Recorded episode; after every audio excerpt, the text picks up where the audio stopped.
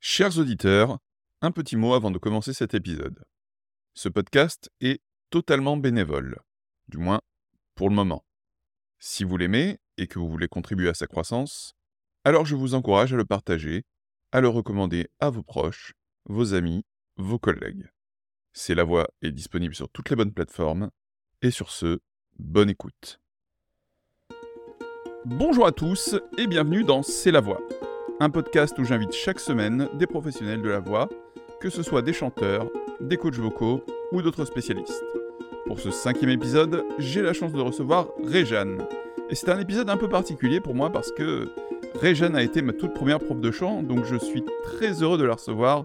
Réjeanne, bonjour. Bonjour. Bienvenue dans C'est la voix. Alors Réjeanne, euh, tu es chanteuse soprane. Oui. À l'Opéra Royal de Wallonie, si je comprends bien. Tout à fait, tout à fait. Très bien, donc si tu es en Belgique, à, à Bruxelles À Liège. À Liège, d'accord. Mhm. Très bien. Eh bien, la question que je pose à tous mes invités dans un premier temps, c'est bien évidemment, peux-tu nous parler de ton parcours? J'ai un parcours assez euh, atypique, mais bon, je pense que beaucoup de musiciens ont un parcours atypique parce que je suis venue euh, au chant assez tard, considérant les, la normalité, en fait, qui veut qu'on commence euh, la musique et le chant assez jeune. Moi, j'ai commencé à 21 ans, 22 ans, parce que, en fait, euh, au départ, mon papa ne voulait pas que je fasse de la musique. Voilà. Donc, euh, j'ai commencé par un bac scientifique au lycée, et quand j'ai voulu me tourner vers les, les, études musicales, mon papa, par la peur, entre guillemets, de de cet archétype que les musiciens n'ont pas de travail m'a un petit peu euh, retardé dans, dans ma recherche euh, de formation, mais euh, j'ai quand même fait fac de musicaux et le conservatoire de Grenoble en même temps. Puis après, la musico, je me suis vite rendu compte que c'était pas vraiment pour moi. En fait, moi, je cherchais à faire de la musique et pas à étudier la musique. Mmh mais soit dit en passant, c'est quand même une formation qui m'a apporté beaucoup hein, de connaissances, de techniques, tout ça, dans le, par exemple, le solfège, l'histoire de la musique. Donc, ça n'a pas été inutile du tout. Mais je me suis vite rendu compte que faire de la musique, c'était ce qui me bottait bien. Et donc, je suis partie en Suisse pour un petit peu me former plus, enfin, disons, au niveau supérieur, donc faire un bachelor au conservatoire de Neuchâtel. Mmh et dans ma recherche de professeur, parce que ça, je pense qu'on en parlera peut-être plus tard, mais apprendre, c'est aussi trouver le bon professeur. Et donc, en gros, j'ai fait trois pays, quatre conservatoires, et j'ai fini mes études à Liège, donc au Conservatoire royal de Liège. Et tout en étant ma dernière année de master, j'ai été engagée à l'Opéra royal de Wallonie dans les chœurs. Voilà. D'accord. Et alors, pourquoi avoir choisi euh, l'opéra euh, plutôt qu'un autre style musical? Qu'est-ce qui t'a le plus plu dans cet art-là? Alors, figure-toi que l'opéra, ça m'est un peu tombé dessus, entre guillemets, par hasard.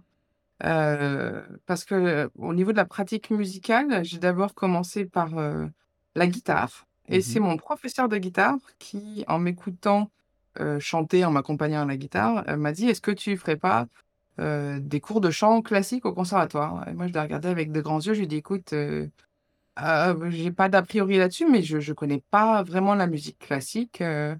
Elle me dit, bah, va écouter, va écouter un cours. Écoute, tu vas voir la prof, elle m'a donné le nom et tu dis que tu viens de ma part et va écouter un cours.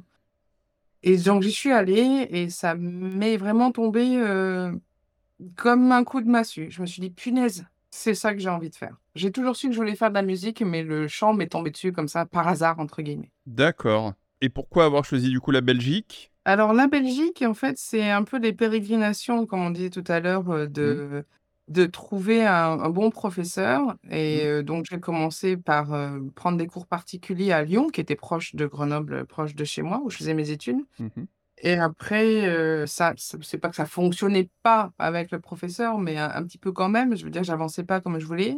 Donc mmh. on m'a recommandé un autre professeur, au conservatoire de Bruxelles où j'ai fait deux ans d'études et pareil, je suis un peu arrivée à la limite de de de de ce qu'il pouvait «m'apprendre» entre guillemets. En fait, la relation j'avançais pas comme je voulais Puis j'ai fini à Liège et comme j'ai dit auparavant, en fait, été engagée à l'opéra avant de finir mes études.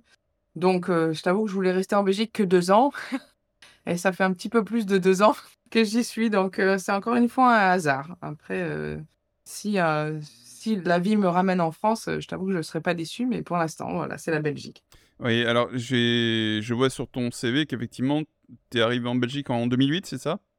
C'est ça. Ouais, ça fait 15 ans. Ça fait 15 ans. Tu es titulaire, à l'Opéra Royal de Wallonie? Oui, oui, je suis dans les ce qu'on appelle les chœurs fixes, donc heu, je suis en en gros employée du chœur, donc en CDI, heu, je travaille là, c'est mon travail quotidien. D'accord. Ah oui, c'est, heu, c'est intéressant Mmh. et alors une question que je me posais parce que je fais un petit peu un lien avec les épisodes précédents, parce que j'ai reçu, heu, Jérôme d'ailleurs l'épisode au moment où on enregistre, heu, ce ce cet épisode-là, l'épisode sur Jérôme vient de sortir. Jé Jérôme est lui aussi chanteur lyrique D'accord. et parlait du fait que certains styles musicaux sont plutôt faits pour être chantés dans certaines langues et donc, est-ce que toi, tu penses que l'opéra est fait pour être chanté en allemand ou en italien? Je ne voudrais pas asséner, de vérités qui sortent de nulle part, mais heu, les il y a tellement de langues différentes. Je pense que c'est il y a des opéras français très connus, il y a des opéras allemands très connus, il y a des opéras anglais très connus Mmh et je pense que la langue, va surtout avec le style de musique.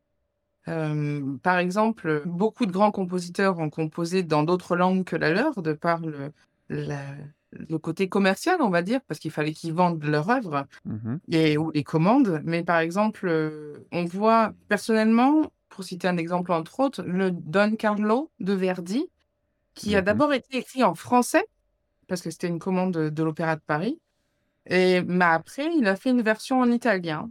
Et ça a beau être la même musique, en grande partie, parce que la version française est un petit peu plus longue, il y a quand même un style de musique italien qui, encore une fois, personnellement, je trouve, heu, va mieux que, heu, quand il est chanté en français. Mais ça, c'est très personnel, je pense pas qu'il y ait vraiment ce serait un peu sectaire de dire qu'il faut que l'opéra soit chanté uniquement en italien parce que le il y a des Carmen, par exemple, Carmen en italien, je suis pas sûre que ça marche.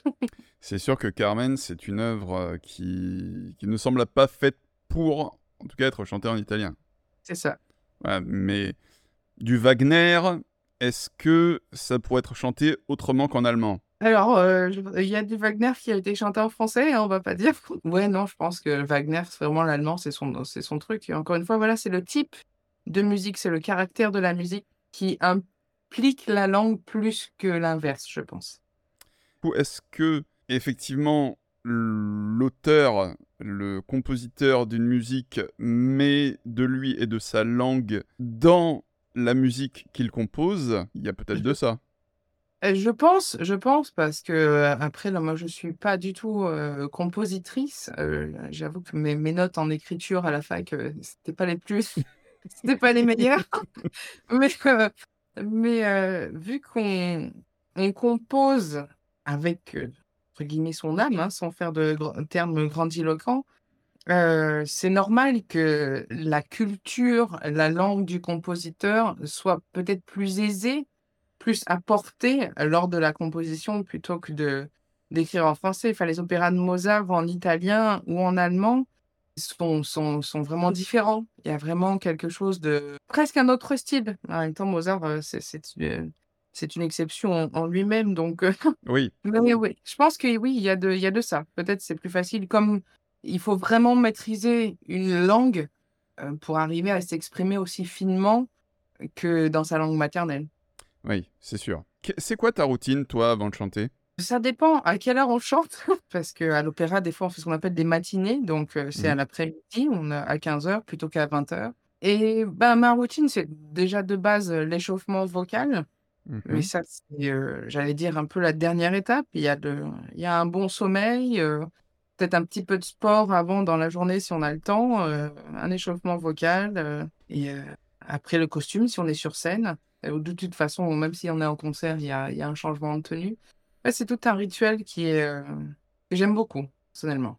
Ouais, c'est le genre de choses qui fait, qui fait du bien, qui quelque part, lie la pratique du bien-être à celle du chant? Oui, il y a de ça et c'est aussi le côté rassurant, en fait, c'est vu que c'est c'est comme un un athlète qui va faire une compétition, bah, il fait toujours ses étirements d'abord ou un danseur avant de rentrer sur scène.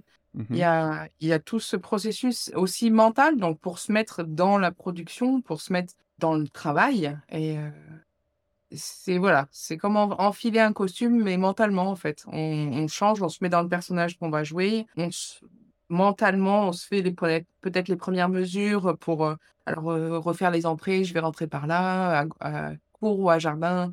Voilà, de se gentiment, de se mettre, heu, à table, comme on dit. Se mettre à table. C'est mignon, j'aime bien. Ah, le chant et la nourriture, c'est très, très, très, très lié. Ça ça passe par le même canal, mais ça va pas dans le même sens. Heu, on faut oui, on espère que ça va pas dans le même tuyau, sinon ça peut créer quelques, quelques petits soucis. Oui, effectivement. Et alors, c'est quoi selon toi le morceau le plus difficile à chanter? Ça, c'est une, heu, vaste question.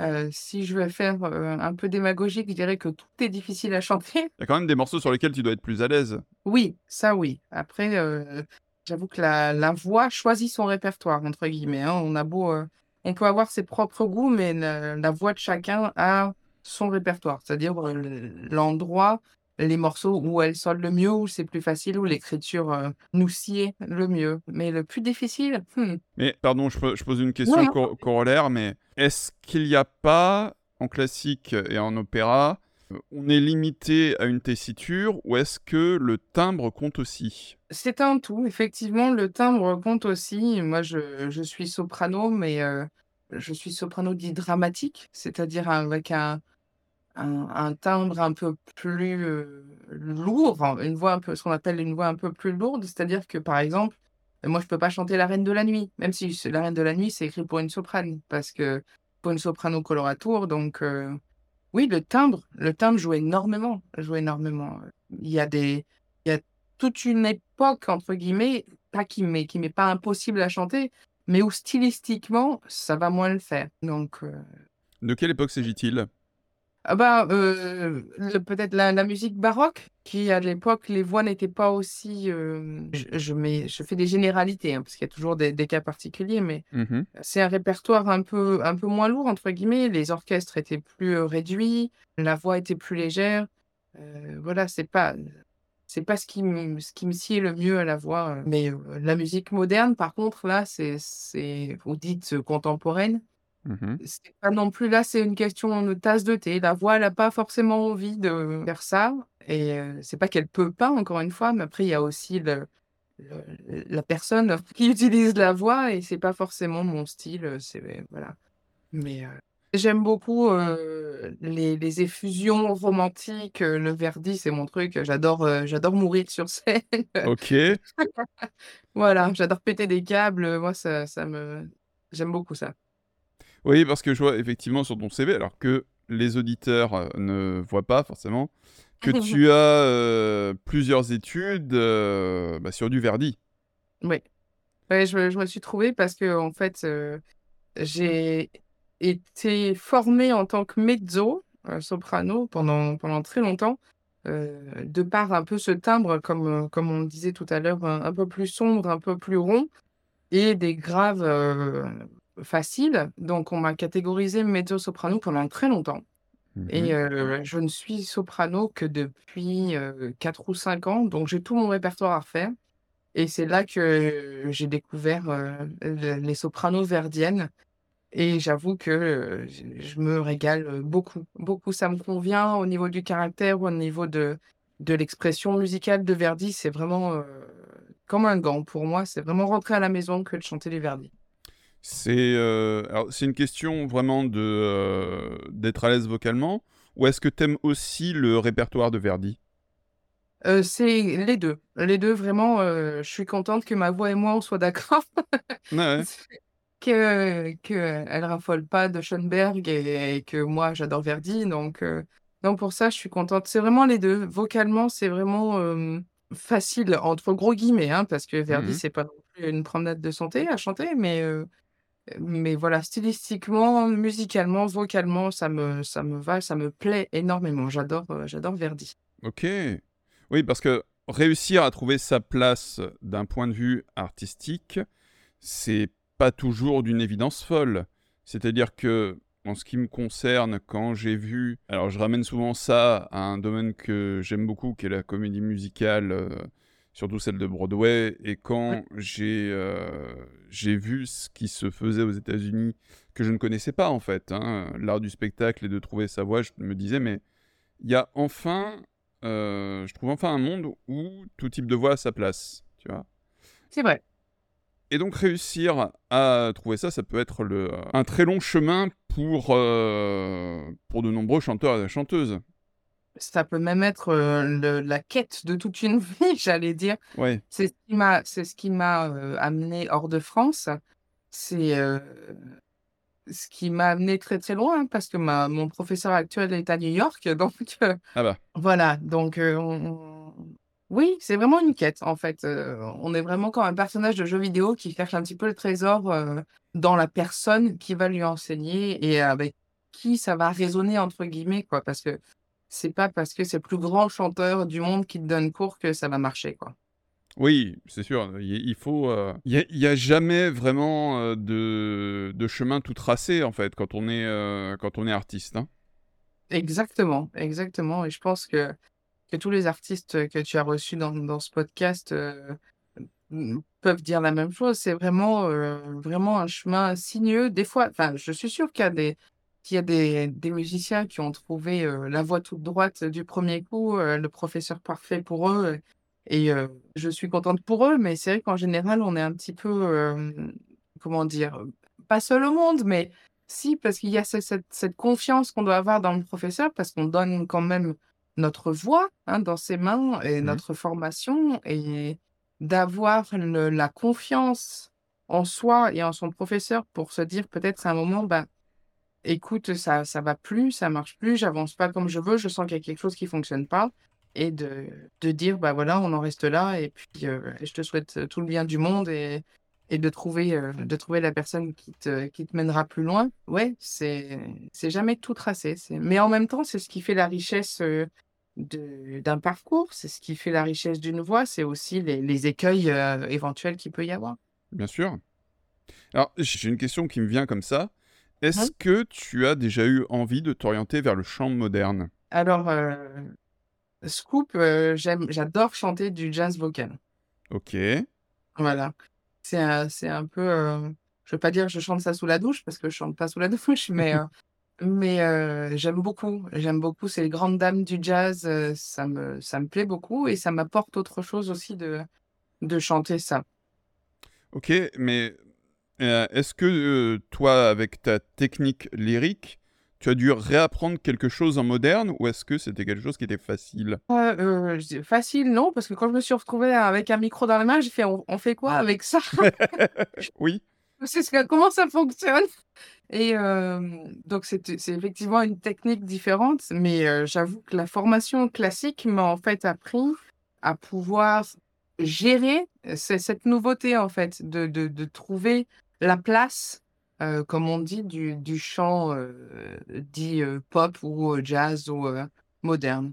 alors pour les auditeurs qui, ne connaissent pas la différence, alors on a déjà un peu parlé auparavant, mais le principe, on le rappelle, de la voix lyrique, c'est de passer au-dessus d'un orchestre sans sans amplification, on va dire, électronique. C'est ça. Là où le pour le chant, heu, dit, heu, moderne, on se trouve avec un système amplifié. Donc l'idée, c'est de réussir à projeter sa voix dans un micro. C'est ça et c'est toute la différence parce qu'un micro, c'est beaucoup plus près que le fond d'un opéra. Oui, oui, oui. C'est pas la même, heu, c'est pas la même projection, effectivement et heu et j'avoue que la première fois que j'ai dû chanter dans un micro, heu, ça aurait pu faire vidéo gag parce que j'ai chanté faux, parce que je poussais, parce que je voulais m'entendre, Oui. comme, comme en avec la technique classique, quoi. Donc c'était c'était très drôle et j'ai beaucoup ri, les gens qui étaient avec moi aussi et depuis j'ai appris beaucoup. Et c'est ça. Alors, il y a le le le chant, c'est quelque chose de très riche. Il y a encore des tas de choses à explorer, Euh, je pense notamment à tout ce qui est microtonalité, etc., où c'est quelque chose encore de très, euh, très différent. Mais voilà, on, peut euh, avoir toute une technique assez, avec laquelle on est à l'aise et se retrouver complètement perdu quand on, quand on doit chanter quelque chose qui est totalement hors de notre répertoire, en fait. C'est exactement ça, en fait, pour la métaphore, on peut comparer ça, à un vêtement ou à une paire de chaussures. Je veux dire, quand on est, on a toujours marché pieds nus et que d'un coup, on vous met des chaussures à talons, c'est pas que tu sais plus marcher, c'est juste que, bah, c'est différent. Donc il faut il faut apprendre tout ça. Les sensations, voilà, le le poids du corps, apprendre à marcher. Ben, pour le chant, pour le chant, c'est pareil, on a une technique, et il faut s'adapter à un autre environnement, à une autre façon de chanter et mais c'est tout aussi intéressant, j'adore ça.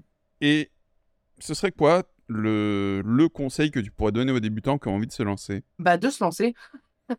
il y a y a vraiment pas de enfin, si l'envie est là, il faut l'écouter parce que le chant, si l'envie de chanter est là, c'est qu'il y a un besoin d'exprimer quelque chose, un besoin de sortir quelque chose. Après, il faut pas hésiter, il faut pas s'arrêter si, par exemple, le premier professeur euh, wink wink, euh, ça passe pas forcément. Moi, je dis toujours, quand il m'arrive, de d'avoir, des élèves, c'est de dire: «Si jamais tu sens qu'avec moi ça le fait pas, dis-le». Parce que, apprendre le chant, c'est tellement personnel, c'est vu qu'on n'a pas un instrument entre les mains, qu'on peut pas mettre un doigt dessus pour avancer, c'est un c'est tout un imaginaire qu'il faut mettre en place avec le professeur pour, avoir les mêmes repères et pouvoir avancer là-dedans. Donc, c'est vrai qu'il y a pas de, ça peut, pas forcément bien se passer ou du moins pas être aussi waouh qu'on l'attend, mais il faut surtout pas abandonner, et oublier cette envie de chanter et il faut persévérer. Mais le tout, c'est de se lancer. Voilà. Et selon toi, aujourd'hui, l'opéra est-il un style figé ou est-ce qu'il continue d'évoluer? pour moi qui le vis, quotidiennement, c'est loin, loin, très loin d'être figé. Après, tout dépend sur quel point de vue, on se base? C'est-à-dire si on parle de musicalement, c'est sûr qu'il y a une partition qui a été écrite il y a plusieurs centaines d'années parfois et on peut se dire que c'est, que c'est figé, c'est inscrit dans la pierre, ça ne peut pas bouger. Mais personnellement, je pense que si on joue encore ces partitions plusieurs centaines d'années après, c'est que justement, on a la liberté d'y apporter musicalement quelque chose de nous, parce que chaque personne qui interprète, une œuvre met d'elle-même, dans dans cette interprétation et à l'opéra, la magie qui réside, c'est la mise en scène et du coup là, ça peut partir vraiment dans tous les sens. Oui, bah, je pense notamment à l'Opéra Bastille Oh là, oui. bah, oui, bah, on aime ou pas parce que, c'est c'est toujours quelque chose d'assez, d'un peu controversé euh, parce que, euh, enfin, moi j'étais allé voir Carmen. Tu avais fait une Carmen blonde. Oui. Ce qui est très. Non, mais c'est surprenant, hein. C'est surprenant pour, pour, euh, pour, une espagnole d'Andalousie. C'est vrai, mais en même temps, est-ce que c'est pas actualiser le propos? Parce que sur les, les en fait, changer l'apparence physique d'un personnage, pour moi, c'est pas forcément à l'heure actuelle, un défaut. C'est-à-dire que oui, dans la partition, c'est une Espagnole, donc elle est censée être brune, mais aujourd'hui, il y a des Espagnols qui sont blondes. Oui, bien Parce sûr. que parce que voilà, on est la mondialisation, j'allais dire, a fait que, ben, on se croise, on fait des enfants, de multiculturels, tout ça, tout ça et donc du coup, des Espagnols blondes, ça existe à l'heure actuelle. Alors c'est sûr qu'avant, ça n'existait pas parce qu'on restait, on restait, les Espagnols restaient en Espagne. Mais depuis qu'on peut voyager, bah, on rencontre des nouvelles personnes et, c'est comme par exemple dans le, vaisseau fantôme de Wagner, il est cité que le, marin est blanc et que la femme, le premier rôle féminin, est blonde. Mais moi, j'ai vu chanter par des, des chanteurs euh, africain et la, fille était brune, mais ça m'a pas choqué. Alors oui, c'est écrit, c'est vraiment écrit dans la partition, on dit ce texte-là, mais après, il faut aussi faire abstraction et se dire que l'opéra, c'est c'est représentatif de l'époque dans laquelle il a été écrit, mais c'est pas pour ça qu'il faut le garder dans cette époque-là. D'accord. Oui, parce que je reviens parfois, alors les, auditeurs du podcast commencent à, à me connaître un petit peu, au, euh, au jazz et au fameux jazz book. Alors le jazz book, c'est euh, l'ensemble des classiques du jazz qui est... Le good book, ils appellent ça aussi. Oui, c'est... euh, mais en tout cas, c'est un ensemble de classiques qui est aujourd'hui figé, qui a tendance à peu évoluer. Et, et c'est pour ça que je voulais faire ce parallèle avec le classique. Et, l'opéra, est-ce que c'est quelque chose qui, pareil, ne peut plus... Est-ce qu'on ne compose plus aujourd'hui d'opéra ou est-ce qu'on continue de faire de, nouvelles œuvres? Il y a, toujours il y a des compositeurs d'opéra contemporains. hein. Mon, ancien professeur d'histoire de la musique composait des opéras. Après, euh, c'est dans un style qu'on aime ou on n'aime pas, ça se discute. Mais bien sûr, l'opéra n'est pas mort. Et bien heureusement euh, pour nous, j'allais dire. Ah. Après, c'est vrai que personnellement, j'aime ce petit côté traditionnaliste, c'est-à-dire que on ne se lasse pas de réentendre ces grands classiques. Ça n'empêche pas de, rester euh, là-dedans, enfin de découvrir d'autres choses aussi, mais c'est vrai qu'il y a, toujours cette, euh, cette présence rassurante des, grands tubes euh, comme Carmen, La Flûte Enchantée et, bien d'autres encore. Mais c'est vrai que je comprends ce côté figé de, l'art, mais encore une fois, l'opéra, pour moi, c'est un petit peu spécial parce que la mise en scène peut tellement changer l'œuvre Mhm. que finalement, euh, on on s'ennuie jamais. Après, on aime ou on n'aime pas. Je veux dire, la bohème dans l'espace, euh, n'est-ce pas?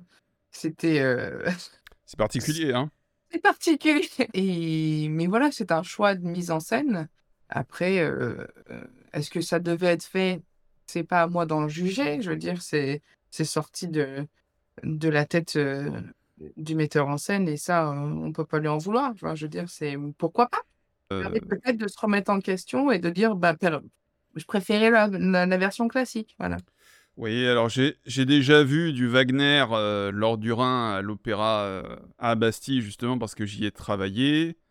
Et bon, euh, Loge, alors l'équivalent de Loki euh, en clown, j'avoue que j'avais euh, moyennement apprécié. Ça, c'est oui, ça, je, je te comprends euh, parce que personnellement, j'aime bien quand il y a un, un minimum de, de cohérence avec la partition quand même. Je veux Oui. pas, voilà. Mais après, il faut se dire qu'il y a des gens qui ont sûrement dû adorer, qui ont dû trouver ça génial euh, parce que Loki, bien sûr, est un trublion, n'est-ce Oui, Donc, ouais, bien, voilà. Donc, euh, pourquoi pas? Peut-être que dans le, il y a certaines personnes chez qui ça fait écho et certaines personnes comme toi et comme moi, sûrement, si je l'avais vu, euh, je me serais dit, ben, euh, ouais, non, c'est, non, euh, merci, mais non, merci. Voilà. C'est, sûr. Est-ce que tu peux nous partager une expérience mémorable liée à l'interprétation d'un rôle spécifique, quelque chose qui t'a marqué, que j'ai interprété moi ou que j'ai vu interpréter? que toi tu as interprété?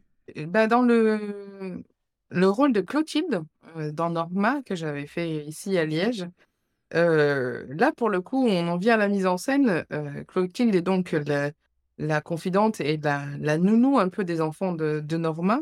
Mhm. Et là, pour le coup, c'est pas musicalement, mais c'était là, du coup, la mise en scène. Et j'avais un, un costume et une perruque où je me regardais dans le miroir, je me dis, waouh, ouais, j'aurais peut-être pas fait comme ça.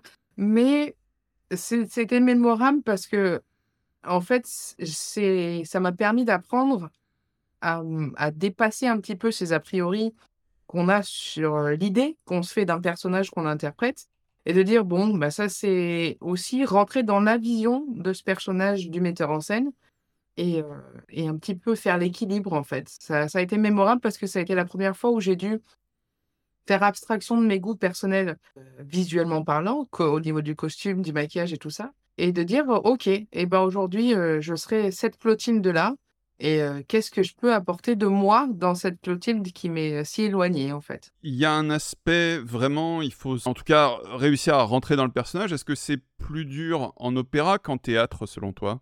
Pour moi, c'est plus facile parce qu'on a le, le sous-texte émotionnel de la musique, en fait. Dans le théâtre, c'est vraiment à l'état brut, si je puis dire, c'est vraiment le- l'interprète qui doit tout faire passer. C'est pas qu'on fait pas tout passer dans l'opéra, mais on est tellement aidé par la musique qui, euh, souvent, euh, en tout cas à l'époque euh, romantique, est vraiment le sous-titre de, ce qui est dit, c'est-à-dire des fois, le le personnage peut dire: «Non, mais je suis heureuse» et que la musique est larmoyante à souhait parce qu'à l'intérieur, elle est en train de mourir parce qu'elle est pas heureuse du tout.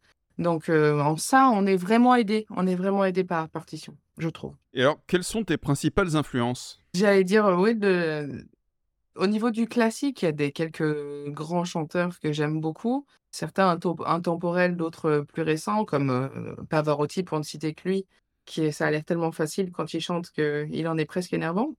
Mais mais sinon, je prends mes mes influences surtout dans les gens qui m'entourent. Je veux dire, je fais partie d'une maison qui voit passer des solistes, des chefs d'orchestre, des musiciens, heu, de très grande renommée et heu et c'est très inspirant de voir comment chacun, que ce soit dans le chœur ou dans l'orchestre ou au niveau des solistes, apporte sa pierre à l'édifice, si on peut dire. Donc c'est vraiment une inspiration quotidienne, mais mais et c'est ça ma plus grande inspiration, c'est de regarder les gens avec lesquels je travaille donner le meilleur d'eux-mêmes, heu, pour, faire que ça marche. Et c'est quoi les principales différences entre la préparation d'un rôle opératique et celui d'une pièce de concert? C'est le déjà, en général, en concert, on chante avec partition. Donc, il y a déjà l'apprentissage musical qui est à l'opéra, on joue par cœur. Donc, heu, il y a ce cette phase-là, mmh, qui doit être, intégrée parce qu'en en concert, on a la partition, on peut se reposer sur la partition si jamais, on a un petit trou de mémoire ou, on veut se rassurer. Heu, tandis qu'à l'opéra, elle est bien au chaud, heu, dans la loge, voire à la maison et l'aspect, heu, mise en scène, c'est beaucoup plus long de monter un opéra qu'un concert. Pour ne dire que ça, c'est aussi beaucoup plus onéreux de monter un opéra qu'un concert parce qu'il y a tous les décors, les costumes, il y a il beaucoup de corps de métier qui rentrent, en ligne de compte. Mais, oui, c'est très différent et en même temps, ça part du ça a la même origine. Et alors, le public opéra, c'est pour beaucoup des personnes qui ont les moyens d'y aller. Est-ce qu'il y a pas une démocratisation à faire de ce côté pour passer d'un loisir qui est plutôt, heu, j'ai envie de dire bourgeois, à quelque chose de plus populaire? Ou est-ce qu'il y a une volonté vraiment de rester un petit peu, heu, hors de portée à ce niveau? Alors, heu, à l'heure actuelle, dans beaucoup de maisons d'opéra, il y a beaucoup d'opportunités, pour le public qui néophyte, dirons-nous, d'y accéder. Par exemple, heu, pour, heu, parler de la maison dans laquelle je travaille, à Liège, on a beaucoup d'initiatives, par exemple pour les enfants, qui est le public de l'opéra, de demain. Mais il y a des prix quand même très démocratiques. À l'Opéra de Paris, par exemple, je sais que la dernière demi-heure, heu, s'il reste des places, bah, elles sont à 5 euros. Et puis il y a toujours il y a des différentes catégories, comme on dit, comme dans n'importe quel concert, hein. C'est toujours ceux qui sont, devant qui payent le plus cher et ceux qui sont en haut qui payent le moins cher. Mais à à l'opéra, en tout cas, à Liège, qui est pas un énorme théâtre non plus, il y a pas vraiment de mauvaises places. On a toujours moyen de de se faire plaisir, sans y laisser son compte en banque. Alors c'est marrant parce que tu vois, dans l'univers de la comédie musicale et notamment à Londres, je pense, alors je sais pas pour New York, mais il existe ce qu'on appelle les rush tickets Mmh mh. où, c'est le jour même, ou je crois, la veille, non, je crois que c'est le jour même. Tu prends une place et bah, tu sais que, heu, tu vas avoir quand même une un truc bien situé, tu vois? Et c'est un peu là, heu, pour le coup, une différence parce que le rush ticket est plutôt OK d'un point de vue prix et en même temps, tu es plutôt bien placé. C'est vrai qu'à l'opéra, heu, on est placé des fois, heu, pas forcément aussi bien que pour le rush ticket, mais, heu, j'avoue que c'est c'est c'est la différence, c'est vrai qu'elle est elle est là, elle est présente. Mais, heu, pour autant, à l'opéra, en arrivant au dernier moment, on peut avoir, une super place aussi. Mais, ça dépend vraiment des maisons, ça dépend, vraiment de la politique, en fait, que la que la maison applique et et j'avoue que c'est vrai qu'il y a encore un petit peu ce, mmh, cet héritage assez ancien dans l'opéra qui fait que oui, il y a quand même un un côté un petit peu protocolaire, un côté un petit peu, heu, je vais pas y aller forcément en tongs et en short, quoi. C'est voilà. Mais est-ce que le monde de l'opéra a envie de faire des efforts à ce sujet? Oui, oui, oui, ça c'est sûr. Il y a y a beaucoup d'initiatives, en tout cas, ne serait-ce que l'accessibilité, grâce aux surtitres qui Mmh sont présents dans quasi toutes les maisons d'opéra à l'heure actuelle. Ce qui permet en fait d'arriver à l'opéra sans sans connaître l'œuvre et pour autant et comprendre, ce qui s'y dit. Donc pour moi, c'est quand même là, si ce n'est parmi les plus grandes marques de de volonté de de d'un petit peu, de vulgarisation, mais dans le bon sens du terme, de de l'opéra, de de rendre ça accessible à tout le monde. Quelqu'un qui se dit: «Bah, tiens, aujourd'hui, j'ai envie de découvrir l'opéra», bah, il achète un ticket, il connaît pas, il connaît rien, mais il va quand même, comprendre ce qui se dit. Alors, c'est très drôle parce que pour faire un petit enfin, une petite aparté, j'étais allé voir Manon de Massenet. J'en. Mmh j'en ai parlé dans un autre épisode. J'étais allé à l'opéra de Malmö, donc en Suède. D'accord. Les surtitres étaient donc en suédois. C'est fâcheux aussi. Alors alors j'avais quelques notions de suédois, heu, parce que c'était ma troisième année à l'université, mais ça, plus le français, mais heu, pas forcément facile de comprendre Ouais. du du français, lyrique. Aïe, aïe, aïe, je crois que j'ai pas compris grand un chose. bon moment.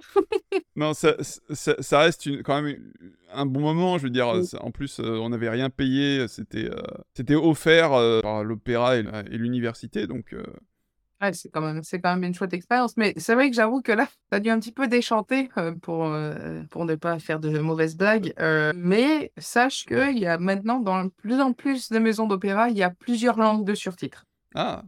Intéressant. Alors à Liège, en tout cas, on a les 3 langues, du pays, donc le français, le flamand et l'allemand et ils ont rajouté l'anglais, donc maintenant c'est beaucoup plus accessible. D'accord, bah, écoute, Ouais. c'est chouette. Oui, non, c'est pas mal, beh, après après il faut lire aussi, après il faut aimer, heu, lire les les surtitres, mais Ouais, effectivement, bah, tu ça ça rappellera sûrement Netflix à pas mal de gens. Mais c'est ça, voilà, pourquoi pas, c'est je veux dire, c'était on peut pas manger, heu, des pop-corn à l'opéra, mais c'est tout aussi, ça peut être une expérience tout aussi agréable. Effectivement. Est-ce qu'il y a des rôles que tu rêves d'interpréter, à l'avenir? Bah, toujours mon mon cher et tendre Verdi, j'aimerais beaucoup, heu, aborder Lady Macbeth, qui est une, heu, une femme un petit peu d'exception, je trouve, heu, qui est une femme forte, comme on dit, qui a donné, heu Qui s'est sacrifié pour, pour son fils, en fait et le petit côté positif, que j'aime beaucoup, c'est qu'effectivement, elle devient folle à la fin et tu connais mon amour pour les scènes de folie. Oui, Donc voilà, bah, c'est tout bénef. Mais sinon, j'avoue qu'un de mes plus grands rêves, et il n'est pas opératique, pour une fois, heu, j'adorerais enfin quoique ça se discute, c'est de chanter le Requiem de Verdi avec orchestre. En tant que soliste, heu, c'est une expérience que j'aimerais vivre. la grosse, grosse passion pour Verdi. Oui, c'est j'avoue que c'est peut-être le le côté, origine italienne qui parle, mais Verdi, Verdi, il est dans le sang quand même. C'est c'est vraiment, après il y a tellement tellement de répertoires, heu, magnifiques dans qui a été écrit, peut-être que si on se revoit dans dans 10 ans, je te dirai: «Alors là, mais Wagner à fond», heu, mais heu, mais pour l'instant, j'avoue que Verdi, heu, j'en ai je suis loin d'en avoir fait le tour et j'ai vraiment envie de de le vivre sur scène, quoi. Et est-ce que tu dois prendre des cours de langue quand tu vas chanter un opéra dans dans une langue particulière? Est-ce que ça facilite en tout cas? Mais toujours, ça facilite toujours d'avoir quelques notions de la langue. Par exemple, quand on a fait, Eugène Onegin, donc en russe, je t'avoue que là, c'était un autre sport parce que le cyrillique, je maîtrise pas du tout.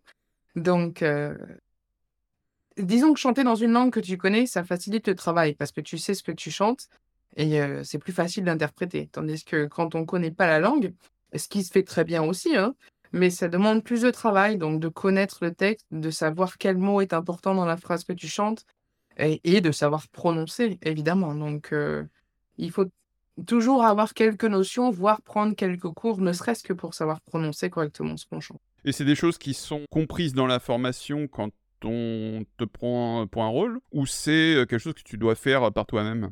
En général, en tant que soliste, on a ça peut ça dépend de la maison dans laquelle on est engagé.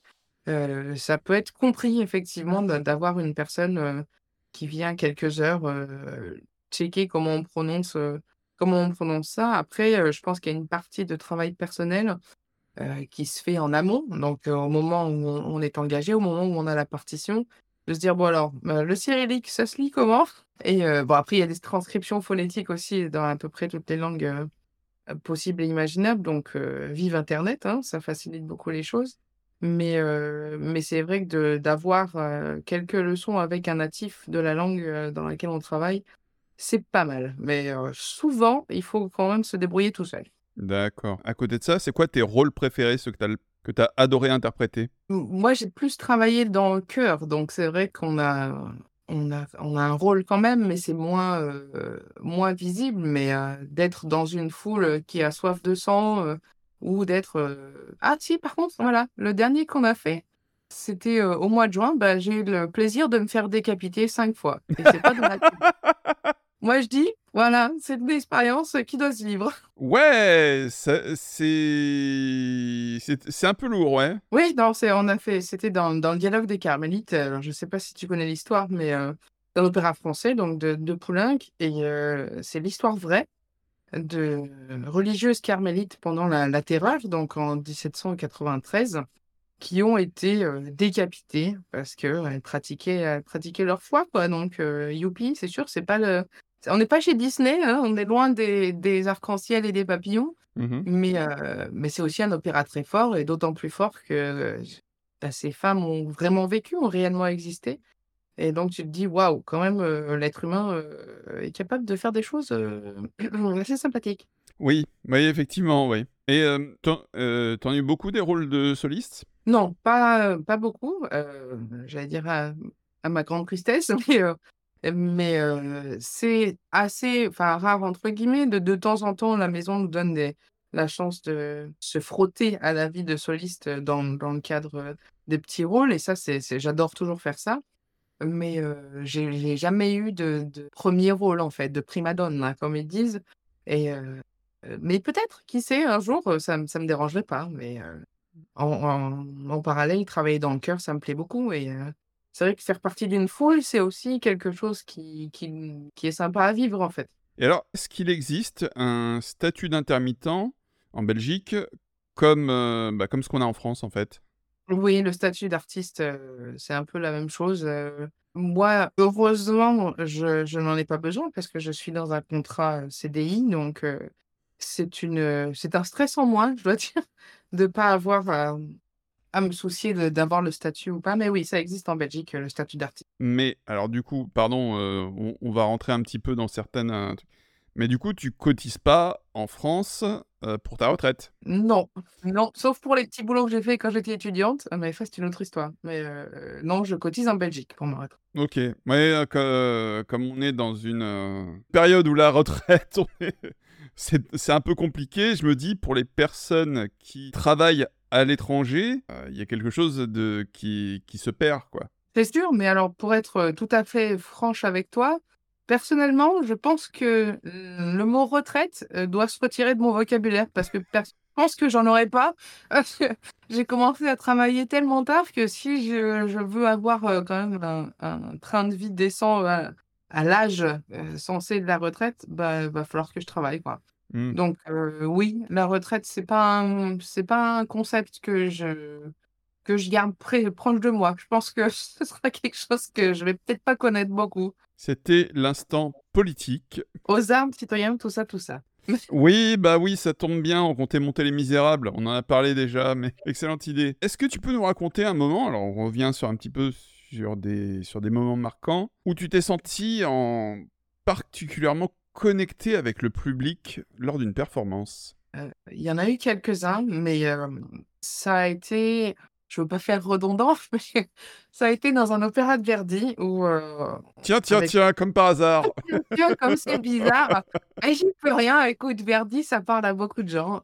On faisait donc, Le Chœur des Esclaves, le fameux Va Pensiero que tout le monde connaît, et le public l'attend. Tout l'opéra, on sent que dès les 1res minutes, il y a comme, heu, comme une suspension de la part du public. On pourrait entendre une aiguille tomber, heu, dans la salle. Il y a je sais même pas si les gens respirent, je pense et ç ça met la pression, mais c'est aussi un moment, assez unique et et assez génial pour dire ce qui est et quand on arrive à la toute dernière note, en il est de tradition que le chœur tienne plus longtemps que l'orchestre, même si c'est pas écrit comme ça dans la partition. Donc on finit sur un vraiment presque une bouche fermée. C'est vraiment un un une vibration qui qui s'éteint et ces quelques secondes qu'il y a entre la fin du dernier son et les applaudissements du public qui sont en général très, très nourris, c'est vraiment magique et je pense que j'aime je le recommande hautement à tout le monde, artiste ou heu, public.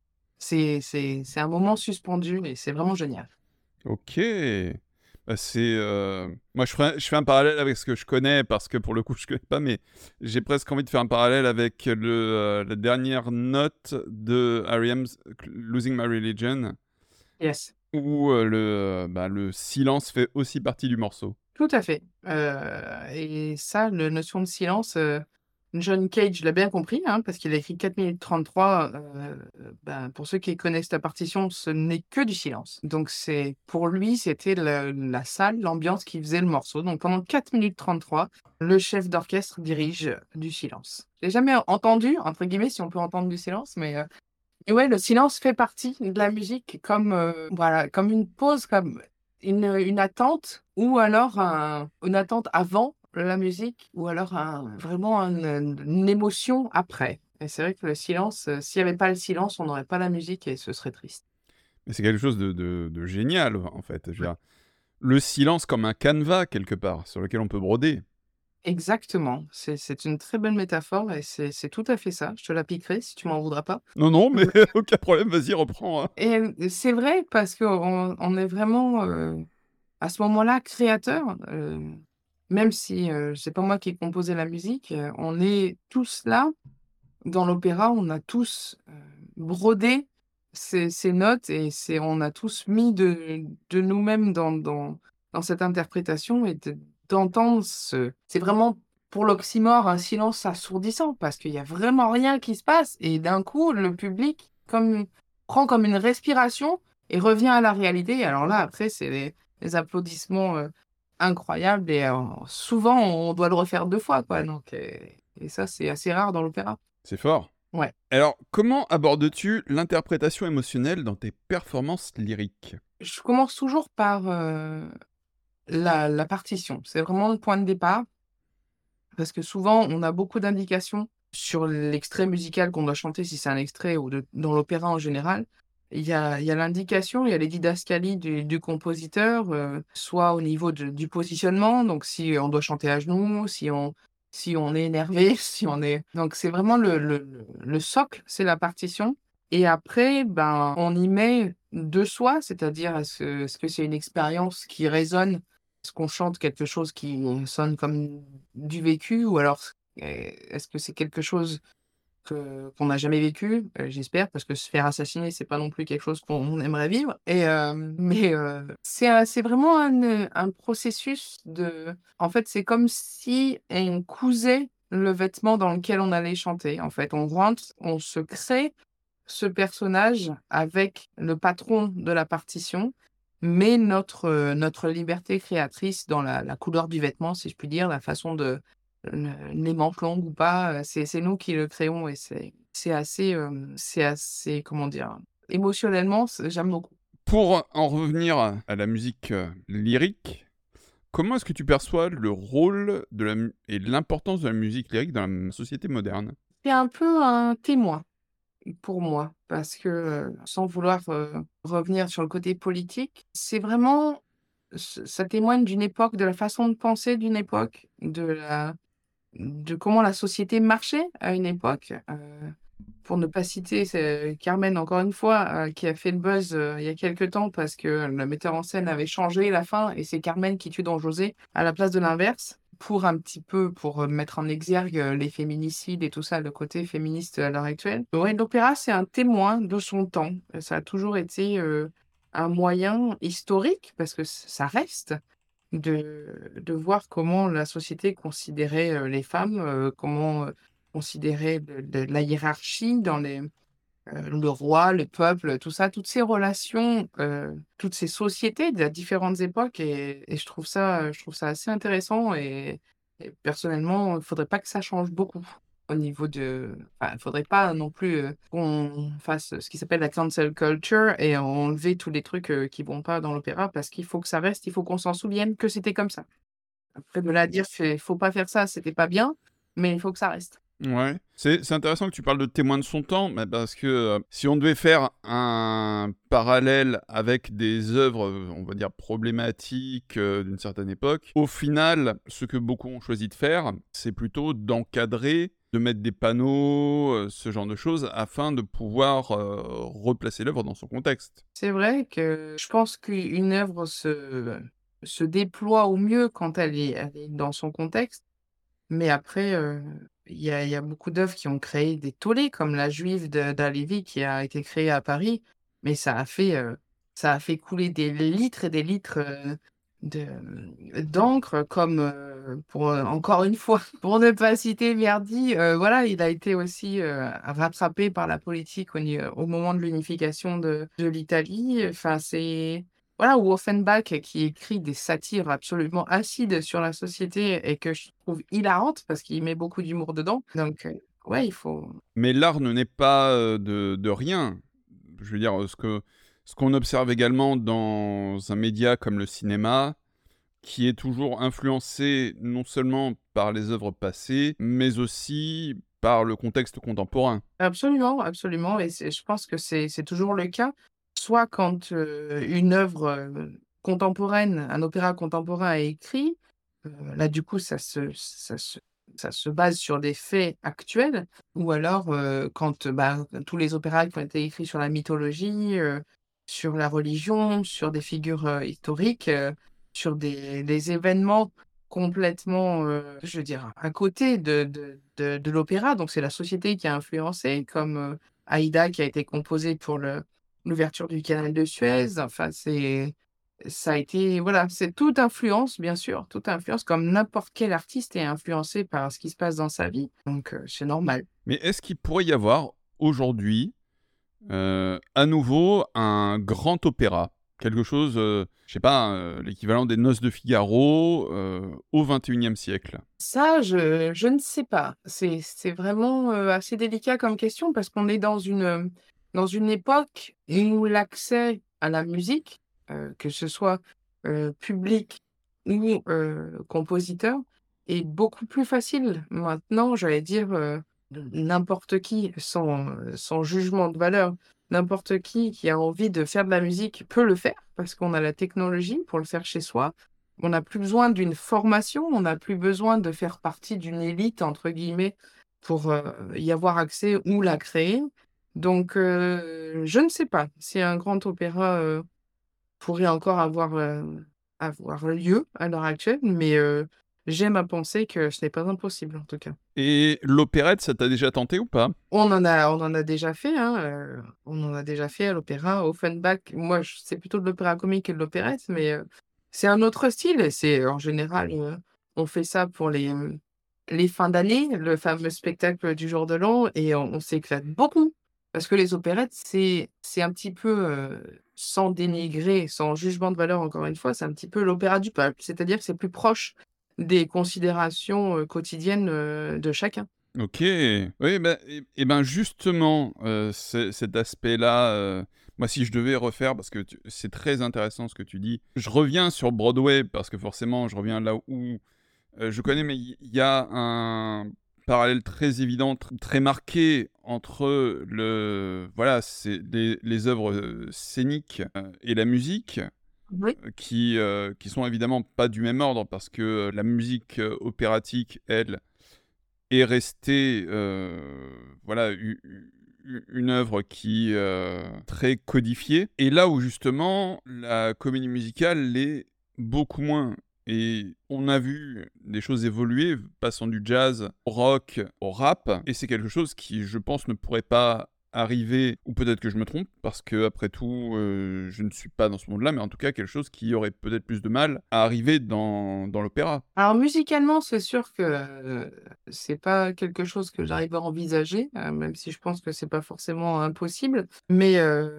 je sais pas si tu avais vu, cet opéra des Les Indes galantes à Paris, qui ont fait venir des danseurs, heu, de street dance en fait, du hip-hop, heu, pour interpréter l'œuvre en fait. Il y avait le chœur, enfin tout normal et puis, heu, il y a un menuet, dans dans l'opéra et c'est là, c'est des c'était une mise en scène plutôt moderne, hein, faut le dire et du coup, bah, il y a des danseurs de hip-hop qui se sont invités dedans et et je trouve que le mariage était plutôt réussi et donc pourquoi pas? Après musicalement, enfin je veux dire, le Vivaldi qui a été fait en version métal, ça existe, pourquoi pas? Pourquoi pas? Ça peut exister, mais il faut juste quelqu'un qui ait l'idée et que ait l'idée de génie de faire, de faire ça bien, mais c'est pas je pense que c'est c'est pas impossible.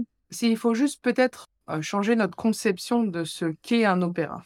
Parce que pour parler de Broadway, comme tu le fais si bien, par exemple, tu prends Chicago, qui est une des une des comédies musicales les plus anciennes encore, heu, qui tourne toujours. Enfin, moi, je l'ai vu, c'était ma 1 mon 1er Broadway et ça a ce charme désuet des de de du temps parce il y a 10 musiciens, heu, les chanteurs, il y a pas beaucoup de de de «moyens» entre guillemets, enfin, je veux dire, tu as pas des décors de de fou et à Mmh. côté, tu quelques quelques blocs plus loin, tu as le Roi Lion où là, c'est, son et lumière à fond, tu as des décors de fou, des effets spéciaux, c'est la démesure.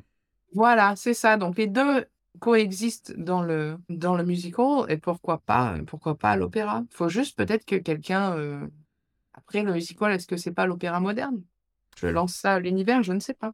C'est une question qui est tout à fait pertinente, hein, effectivement et et c'est justement pour ça que je faisais un un parallèle assez marqué entre ces 2, heu, ces 2 champs, artistiques. Non, c'est sûr, il y a beaucoup de similarités parce que, heu, l'opéra, c'est quoi? C'est une, histoire racontée en musique et c'est exactement ce ce qu'est la comédie musicale donc heu, voilà. Après la technique de chant évidemment n'est pas la même, mais heu, il y a toujours des comédies musicales avec des musiciens sur scène, heu, même si, heu, il y en a de plus en plus où c'est une une bande enregistrée mais voilà, oui, alors ils sont sonorisés effectivement, mais il y a beaucoup de similarités, il y a beaucoup de similarités donc voilà. Est-ce qu'on ne tient pas notre opéra moderne? N'est-il point là? Peut-être, peut-être. Selon toi, c'est quoi les qualités essentielles pour réussir dans le monde du chant lyrique? Il y a tellement de de variables dans le le succès d'une carrière. Ça dépend ce que tu appelles réussir dans la musique. Est-ce que c'est, heu heu, arriver à gagner sa vie ou est-ce que c'est, être une star mondiale? Ça après, arriver à gagner sa vie, bah, il faut comme dans enfin dans tout, hein, même d'être une star mondiale, il faut beaucoup de boulot. Il faut pas mal d'abnégation, heu, des nerfs en acier et puis, heu et puis beaucoup de chance aussi.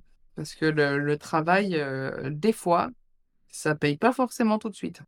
Ouais, ça, on a tendance effectivement à l'oublier, Ouais. que le travail, heu, c'est une chose, mais que, bah, parfois ça suffit pas, hein. Non, c'est même, rarement que ça suffit parce qu'il faut être au bon endroit, au bon moment, il faut passer les auditions et donc il faut les moyens financiers, il faut le temps, il faut le voilà, il faut les sacrifices parce que dans n'importe quelle carrière artistique, je pense que le sacrifice est une notion, heu, qu'on oublie souvent et mais qui est très présente parce que, bah, c'est un mode de vie, en fait, donc on n'en sort pas forcément. C'est pas quand on ferme la porte, heu, du boulot, bah, on ramène on ramène chez soi, bah, la musique, elle est tout le temps là, donc c'est c'est un mode de vie et il faut le savoir. Il faut le savoir, prendre la décision en connaissance de cause. OK. As-tu des projets solo? Pour l'instant, heu, dans le classique, pas. Heu, je veux dire, c'est pas on est encore en vacances à l'heure où on parle, mais heu, j'aimerais beaucoup j'aimerais beaucoup, concrétiser ce projet de faire un un programme de jazz vocal parce que c'est une envie qui me trotte dans la tête depuis longtemps et je me dis que ça peut m'apporter beaucoup aussi dans mon dans ma carrière lyrique, donc voilà. Après, s'il y a des opportunités qui se présentent, je les prends bien évidemment. Et en jazz vocal, tu serais in inspiré par qui? Ella Fitzgerald, par exemple? Ella Fitzgerald, Nina Simone, Etta James, toutes les grandes dames, les grandes dames du jazz, qui ont, eu des vies absolument, folles, hein, pour dire, l'ont pas eu facile, comme on dit, mais c'est c'est vraiment le la catalyse de de tout ce qu'on a dit, donc l'abnégation, le le fait que des fois ça nous dépasse, on doit on doit chanter, en fait. C'est pas, heu, c'est pas qu'on a envie, c'est qu'on doit et ces femmes-là, heu, j'ai l'impression que pour elles, le chant, c'était, heu, c'était vraiment quelque chose qui était vital. Eh bien, on arrive sur la fin de ce podcast. Est-ce que tu as des recommandations culturelles, quelles qu'elles soient, pour nos auditeurs? N'ayez pas peur de découvrir des choses, que vous ne connaissez pas. C'est souvent, on a des a priori sur, certains genres musicaux qu'on connaît pas, par exemple l'opéra, la musique classique, le rap, le street dance, la comédie française. Il faut pas avoir peur de sortir de sa zone de confort parce que des fois, comme ça m'est arrivé à moi, on peut on peut recevoir un coup de massue et trouver, trouver ce qu'on a toujours cherché sans le savoir. Alors, en fait, c'était plutôt, est-ce que tu as des opéras à recommander, des livres, des, heu, des choses que que tu as envie de faire découvrir aux gens? Les opéras franchement, heu Si vous ne les connaissez pas, commencez par les les tubes, comme on dit. Carmen, pour n'en citer qu'un en français, la la flûte enchantée pour un petit peu de magie, Aïda qui est un monstre sacré, heu, de Verdi. Pour les livres, si vous voulez une, bonne rigolade et une bonne plongée dans la société du XVIIIe siècle, heu, les correspondances de Mozart. C'est un petit peu, heu, il faut les faire, hein, parce que c'est 9 heu, 9 livres, mais alors c'est ça montre le côté scène et le côté backstage, de la vie d'un d'un compositeur, du XVIIIe siècle et ça, c'est plutôt pas mal. Après il y a le pour les livres de chanteuses, il y a le, heu, je l'aurais dit 10 fois, il y a de Maria Callas, Quand le rideau tombe, c'est pas un livre, mais c'est une exposition qui avait eu lieu et heu, ça montre aussi la vie en dehors, heu, quand les lumières s'éteignent et quand on rentre chez soi, voilà, le le côté un petit peu, qu'on ne connaît pas, mais que qui intéresse un peu, heu, chacune et chacun qui vient voir un spectacle, c'est, heu: «Et la vie après, c'est comment?» OK. Eh bien, merci pour ton temps, Réjeanne. Merci également aux auditeurs et aux auditrices. Mais merci, heu, à vous tous, c'était un plaisir, de de te retrouver après toutes ces années. Oui, oui, oui, comme quoi la coïncidence, pardon, est complètement folle et je me souviendrai Ouais. toujours que tu m'as fait tu m'avais fait travailler un morceau qui s'appelle C'est Laura Spira. Oui! C'est vrai, heu, je t'ai fait chanter ça. Waouh! Heu, c'est pas un des morceaux les plus faciles, et mais heu, c'est un petit peu, comme le fameux good book en jazz, ça fait partie des airs antiques, par lesquels, plus ou moins tout le monde commence, parce que c'est censé être, facile. Après, je te laisse, en décider si c'est facile ou pas. Depuis le temps, heu, je j'ai encore un peu l'air, mais je crois que j'aurai beaucoup de mal à me remettre dedans, hein. On on on s'en refera une petite session. Oui, oui, bah, avec grand plaisir. Merci encore, merci à tous. On se retrouve la semaine prochaine pour un nouvel épisode. D'ici là, écoutez de la musique, allez voir des opéras, allez voir des comédies musicales et à bientôt.